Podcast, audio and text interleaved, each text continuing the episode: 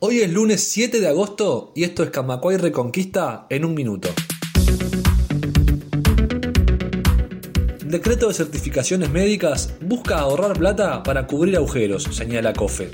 En pocas horas, COFE reunió unas 14.000 firmas para presentar un recurso en contra del decreto presidencial que reglamentó el régimen de certificaciones médicas en el sector público advierten que existe escasez de funcionarios y presupuesto en la JUTEP que imposibilitan realizar controles. Hay temas que no podemos estudiar, dijo la presidenta de la JUTEP en alusión a las declaraciones juradas. Iniciativas privadas aprobadas por OCE supondrán su desfinanciamiento, advirtió su director.